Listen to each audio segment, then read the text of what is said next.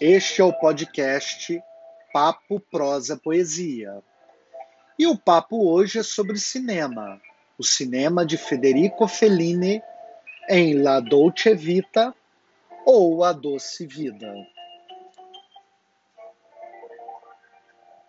Fellini passou a ser substantivo, além de representar o indivíduo, significando o próprio cinema substituiu com seu nome a expressão que se empobrece ante a grandiosidade de sua obra, sétima arte, pois essa apenas reflete a sequência cronológica de criação dos objetos estéticos.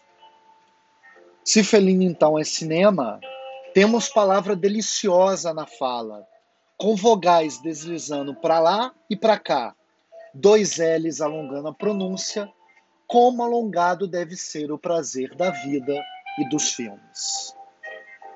Nunca tinha visto completamente La Dolce Vita, confesso, mas este ano corrigi esse erro histórico em minha vida, mesmo já sabendo que Marcello Mastroianni dera vazão ao que seria um Latin Lover, naquele filme com seu Marcello Ruben, e já tendo a imagem voluptuosa de Anna Eikeberg na memória uma deusa nórdica temporal que foi a sueca Silver Rank na película. Como os de minha geração e os das anteriores, eu já tinha na cabeça a famosa cena entre os dois, na Fontana de Trevi. Quem não a tem, não é mesmo? Um dos grandes momentos de Fellini, digo do cinema, do cinema, digo de Fellini, o que dá no mesmo. Lembrava-me ainda de já ter visto o início do filme, com aquele helicóptero levando um santo ao Vaticano. Eu ainda adolescente, ao lado de meu pai. O filme de belíssima fotografia seria sobre Marque, Marcello, um devorador de mulheres que só anda atrás delas e acha que isso é amor. Silvia, Madalena, Emma e outras mulheres são devoradas por ele. Não sabemos se o sexo para ele é doce. Fanny sugere que sim, mas a vida de fato não é. Ele esconde seu tédio, a frustração por ser o que é, um jornalista à busca de notícias sensacionalistas com os paparazzi, e não o escritor. A música ao fundo é Patrícia, de Pérez Prado, a mostrar essa dubiedade entre uma vida tediosa e uma vida doce.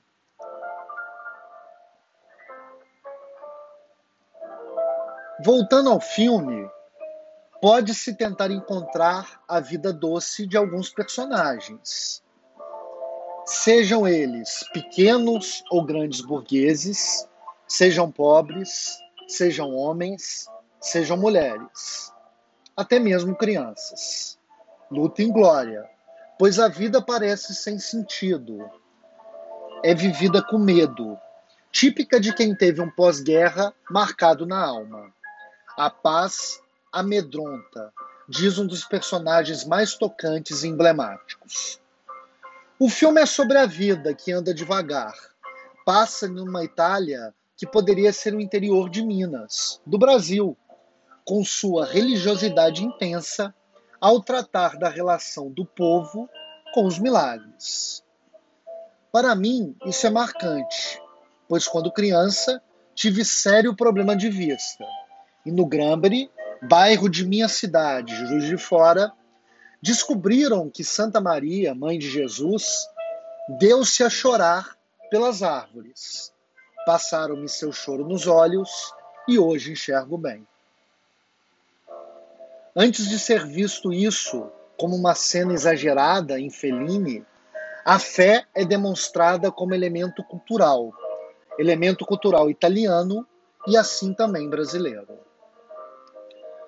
A falta de limites entre público e privado, sexo e amor, tédio e ansiedade, machismo e conservadorismo são os temas do filme e para quem estiver atrasado 60 anos como eu, em sua lista de filmes imperdíveis de uma vida, pois La Dolce Vita é de 1960, ajuda a entendê-lo mais a grande beleza de Paulo Sorrentino, um grande cineasta italiano contemporâneo, que cria Jeppe Gambardella, um Marcello Ruben modernizado. Aliás, tanto em La Dolce Vita como em La Grande Bellezza, de Sorrentino, Roma é como uma floresta onde passamos, onde podemos nos esconder, diz Marque. Mas em La Dolce Vita, nossas dificuldades existenciais não se escondem, elas nunca se escondem.